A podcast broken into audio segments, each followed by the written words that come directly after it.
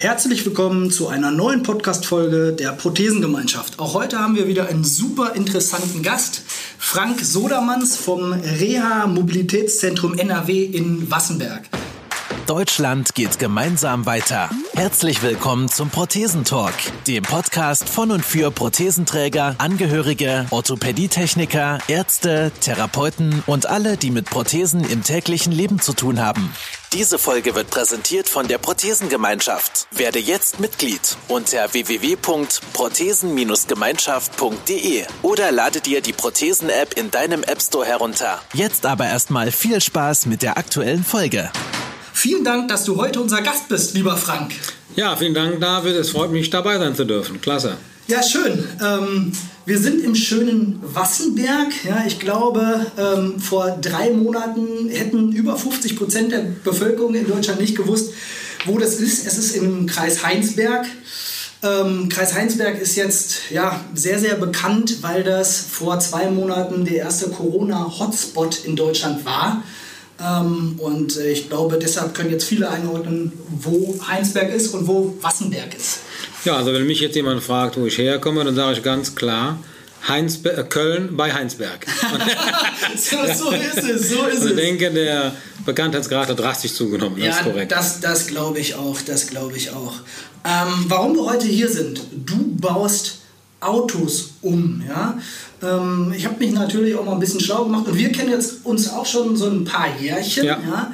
Du hast angefangen als normales Autohaus mit einer kleinen Werkstatt ja, genau. Also grundsätzlich bin ich Kraftfahrzeugmechanikermeister mhm. ähm, und habe dann irgendwann gesagt, Angestellter möchte ich nicht mehr sein, ich möchte mich selbstständig machen. Ja. Das war 1996, also nächstes Jahr haben wir ein ganz rundes Jubiläum, 25 Jahre Sodermanns. Ja. Ähm, habe angefangen mit einer klassischen Autowerkstatt, habe allerdings schon 96 auf ganz kleiner Flamme, ein kleines bisschen Autos umgebaut. Da ich in meinem Bekanntenkreis äh, den einen oder anderen Bekannten habe, seit Kindheit an, der einen Autoumbau braucht. Mhm. Und ja, mit der Autowerkstatt das hat so weit auch funktioniert alles. Aber irgendwann hat sich dann bei mir das eine oder andere ergeben und ähm, habe dann zu meiner Frau gesagt, weißt du was, wir stellen unser Konzept Autowerkstatt um. Mhm. Ich möchte nur noch Autos für Menschen mit Behinderung bauen. Ja. Meine Frau, die ist seit 30 äh, Jahren in der Lebenshilfe beschäftigt ja. und betreut geistig behinderte Menschen.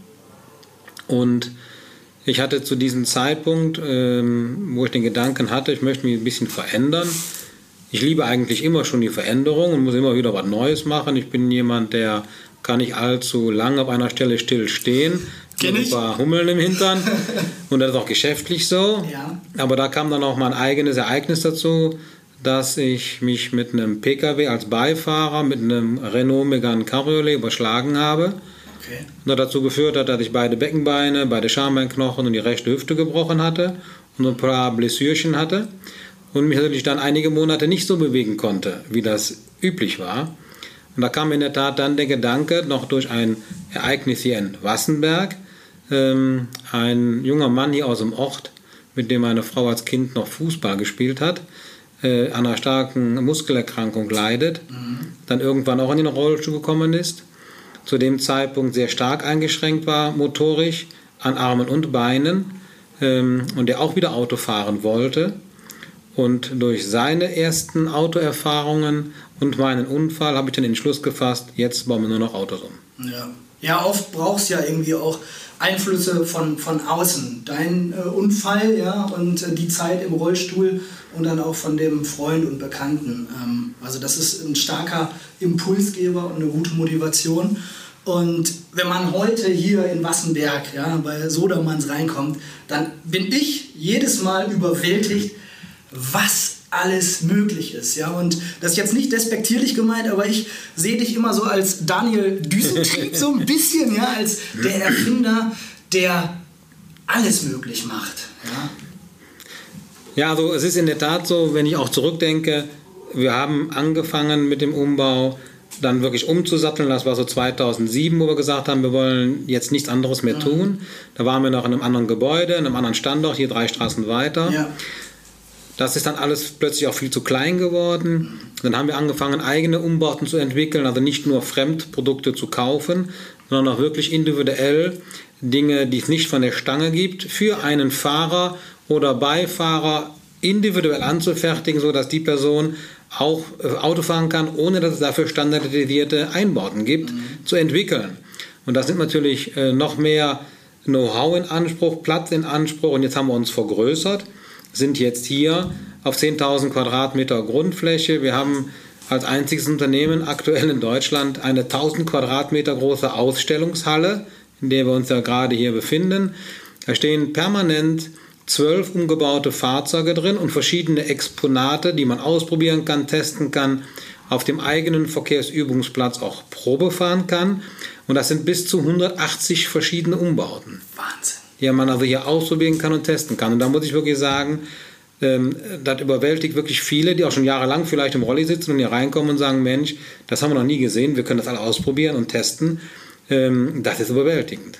Ja, und ähm, das ist ja auch ganz, ganz wichtig, ja, dass man als, als ähm, Mensch mit Behinderung hier alles testen kann. Haptik und Sicherheit ist ja für uns Menschen auch ein ganz, ganz wichtiges Thema und äh, dass man hier Dinge erproben kann. Also da Chapeau, dass du das möglich machst, weil du hast gerade gesagt, du bist der Einzige in Deutschland, bei dem das so möglich ist.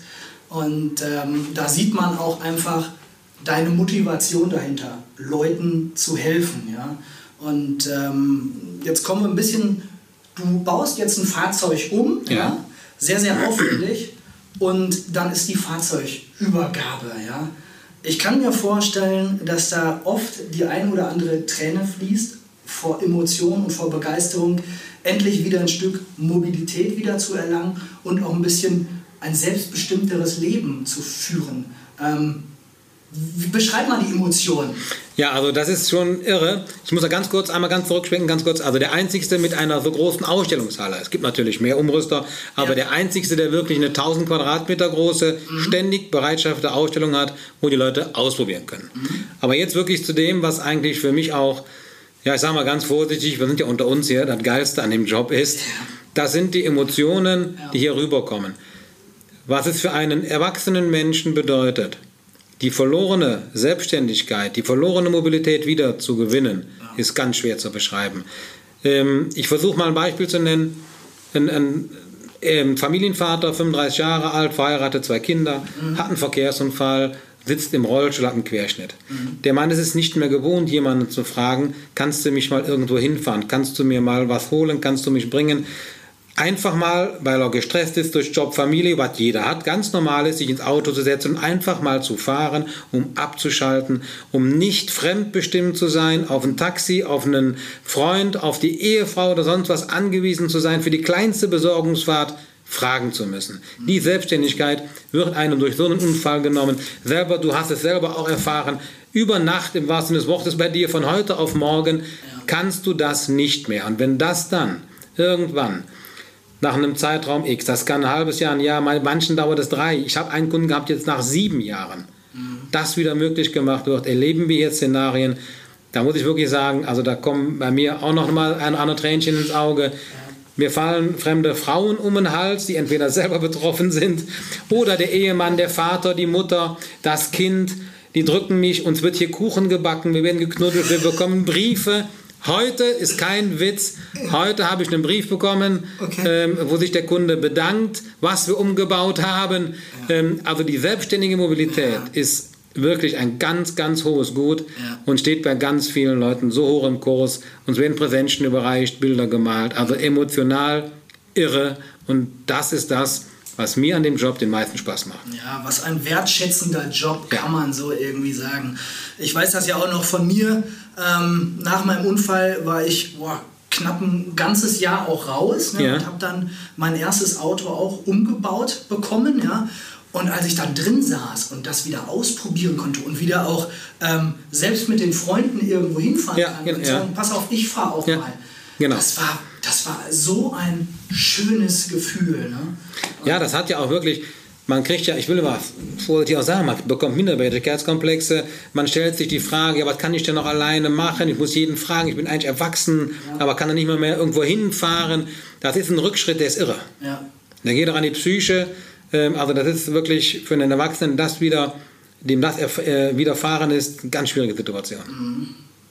Und jetzt hast du ja auch, äh, bist so groß geworden ähm, und hast auch umgebaute Fahrzeuge, also gebraucht, im Gebrauchtfahrzeugmarkt, wo man auch zu einem deutlich erschwingbaren Preis jetzt sich ein Fahr umgebautes Fahrzeug kaufen kann. Ne? Ähm, das gibt es, glaube ich, auch nicht bei so vielen äh, ähm, ja, Mobilitätszentren, ja. oder? Ja, das ist ein wichtiger Punkt. Ähm, natürlich ist es so, mein Unternehmen, wir sind mittlerweile 33 Mitarbeiter. Wir sind gerade dabei, wieder anzubauen. Wir bauen noch eine ganz große Halle, wo insgesamt dann drei unterschiedliche Bereiche integriert werden, gerade an. Das ist natürlich nur möglich aufgrund der Gesetzgebung, die wir in Deutschland haben dass es die Teilhabe am Arbeitsleben gibt. Das heißt, die selbstständige Mobilität wird von der Arbeitsagentur oder der deutschen Rentenversicherung finanziell unterstützt. Mhm. Dazu gibt es noch das Integrationsamt, den Landschaftsverband oder örtliche Kommunen ähm, und Sozialämter. Ja. Das sind alles öffentliche Töpfe, die da reinspielen. Neben den privaten äh, Haftpflichtversicherungen äh, oder Unfallversicherungen, die das dazu steuern. Aber es gibt natürlich immer wieder Leute, die durch dieses Raster durchfallen. Mhm und schauen müssen, dass sie mit ihrem Budget, was bei vielen natürlich nicht endlos ist, Klar. und wer hat schon 20, 30, 50, 100.000 Euro für ein Auto übrig, ja. das sind die wenigsten. Und irgendwann kam auch der Gedanke zu schauen, Mensch, wir müssen auch was tun für einen kleinen Geldbeutel. Mhm. Wir können ja nämlich nur Reiche anfahren bringen oder, oder mitfahren lassen. So da müssen wir schauen, dass wir auch Leuten mit einem kleineren Budget äh, was zur Verfügung stellen. Und ich bin äh, froh darüber, dass wir immer so zwischen 8 und 12 Gebrauchtfahrzeuge da haben für Selbstfahrer, für Beifahrer in bezahlbaren Summen. Also sprich, wir haben Gebrauchtwagen da in der Regel fangen die fertig umgebaut an, so bei 10.000, 15.000 Euro. Mhm. Ich habe gesehen, äh, sehr, sehr viele Caddies hast du. Ja. Caddy dann super gut umzubauen, das Auto, weil es wahrscheinlich auch äh, viel Kofferraumfläche mhm. hat oder Volumen hat. Ne? Ja, also es ist so. Manchmal fragt man sich, wenn man hier in die Halle reinkommt, Mensch, bauen Sie nur VW um. Es stehen in der Regel immer schon viele VWs hier. Ja. Jetzt wollen wir nicht zu viel Reklame für VW machen, die haben Geld genug, brauchen keine Reklame. Ähm, die VW-Fahrzeuge eignen sich sehr gut zum Umbau, das muss man so sagen. Okay. Es gibt auch andere Hersteller, die sind sehr gut geeignet. Den Caddy grundsätzlich, was den auszeichnet, ist einfach seine kompakte Bauform. Mhm. Das gibt es natürlich, diese kompakte Bauform, auch bei einem Renault Kangoo, bei einem Citroën Berlingo, bei einem Mercedes Citan oder, oder, oder. Ja. Aber wenn man sich anschaut, wie viele Fahrzeuge werden in Deutschland verkauft, von welcher Marke, da hat natürlich VW den größten Marktanteil. Mhm. Und das produziert sich natürlich auch auf dem Behindertenbereich. Und die meisten umgebauten Fahrzeuge sind in der Regel auch VW-Fahrzeuge. Ja. Es eignet sich einfach nur, weil er praktisch, äh, quadratisch praktisch gut ist man bekommt viel rein, ist viel Platz drin, ob das eine Rollstuhlverladung ist, seitlich oder am Heck. Also ist schon gut geeignet dafür. Mhm. Ja, cool. Ähm, jetzt kommen wir mal zurück äh, auf Prothesenträger. Ja? ja? Ich weiß noch, bei mir war es damals so, ich musste eine Fahrerprobung machen, ja. Aber das handhabt ja, äh, handhabt ja jeder TÜV anders. Ne? Ähm, kannst du irgendwie einen Tipp geben für einen Amputierten, der natürlich auch irgendwie äh, zu der Amputation kam, ob es ein Unfall ist oder eine Krankheit? Mhm. Der hat ja erstmal ähm, die Frage, wie kann ich jetzt wieder Auto fahren? Ja. Das ist eine sehr interessante Frage, die uns doch in der Tat öfters gestellt wird. Mhm. Ich habe eine Prothese, kann ich überhaupt, darf ich überhaupt und wenn, wie Auto fahren? Mhm. Ähm, das ist nicht eindeutig geregelt. Ja. Das Regelwerk dafür ist unter anderem äh, festgelegt in den Richtlinien der BAST, der Bundesanstalt für Straßenwesen. Ja. Und dann gibt es verschiedene TÜV-Richtlinien, die für verschiedene Behinderungsgrade, unter anderem für Prothesenträger, mhm. äh, Dinge verfassen. Bei manchen ist das eindeutig beschrieben, bei Prothesenträgern ist das etwas umschrieben. Okay. Es kommt auf Folgendes an. Ein Autofahrer muss in der Lage sein, jede Situation selbstständig und sicher zu beherrschen. Mhm. Ein Prothesenträger muss in der Lage sein, die sogenannte Gefahrenbremsung, der schnelle Wechsel zwischen dem Gas und dem Bremspedal muss tadellos funktionieren ja. unter einer bestimmten Kraftvoraussetzung. Der Gesetzgeber schreibt also vor, das muss schnell gehen, das heißt, ich muss schnell bremsen können. Wenn vorne was passiert, Mutter steht mit Kinderwagen vor der Motorhaube, dann sollte ich in der Lage sein, schnell bremsen zu können. Und das muss dann auch noch mit einer bestimmten Kraft funktionieren. Wenn ich nicht in der Lage bin, kraftvoll genug bremsen zu können, kann ich unter Umständen keine Vollbremsung lange genug ausüben und der Bremsweg wird zu lang. Der Gesetzgeber schreibt davor, das müssten 50 Kilo Druckkraft sein. Mhm. Jetzt kommt die Prothese ins Spiel. Das heißt einmal, klappt das schnelle Wechsel zwischen Gas und Bremse, kann ich die Prothese anheben und so weiter. Und wenn ich den Bremsvorgang einleite, kann ich mit der Prothese die 50 Kilo Druck ausüben. Man muss die Bruchgefahr einer Prothese berücksichtigen. Ähm, ich muss vielleicht den Schmerzpegel ertragen. Ähm, da kennst du mehr von noch wie ich. Ja. Wenn der Stumpf entzündet ist, kann ich vielleicht keine Prothese tragen oder, oder, oder. Ja. Die Fahrprobe, die du ansprichst, das muss jeder Mensch tun. Eine besondere Fahrprobe bei einem TÜV. Wichtig ist auch hier zu erwähnen, die Fahrschulen haben hier keine Befugnis, irgendetwas zu gestatten, zu erlauben oder zu bescheinigen. Mhm. Die Fahrschule dient dazu, das zu erlernen. Und der TÜV-Prüfer, der geprüfte Sachverständige, schreibt dann ein Gutachten, ein sogenanntes Vereignungsgutachten, genau das, was du auch gemacht hast. das ist dann die Grundlage das, was ich an Auflagen habe, es kann auch sein, dass ich keine Auflagen habe, dass das in den Führerschein eingetragen wird. Habe ich jetzt eingetragen, weil ich das bewiesen habe, dass es geht, so wie du das auch hast, mit Prothese Autofahren. Mhm. Das geht auch dann mit Schaltwagen oder Automatik unter Umständen. Empfehlen tue ich jemand Automatik, aber man kann das auch, wenn man das möchte, wenn man die Voraussetzungen erfüllt, mit einem Schaltwagen machen. Dann gebe ich zu bedenken, das können Sie gerne so tun, eintragen lassen. Sollte es aber dann mal so sein, dass die Prothese kaputt ist, der Stumpf entzündet ist, die Prothese nicht mehr richtig passt, dann kann ich natürlich zu dem Zeitpunkt auch kein Auto fahren. Da muss man sich im Klaren drüber sein. Damit will ich aber jetzt nicht jedem auch einen Umbau aufs Auge drücken müssen. Das möchte ich gar nicht. Jeder soll so fahren, wie es für ihn am besten ist und wie er sich das wünscht. Und wenn das zu realisieren ist, alles gut.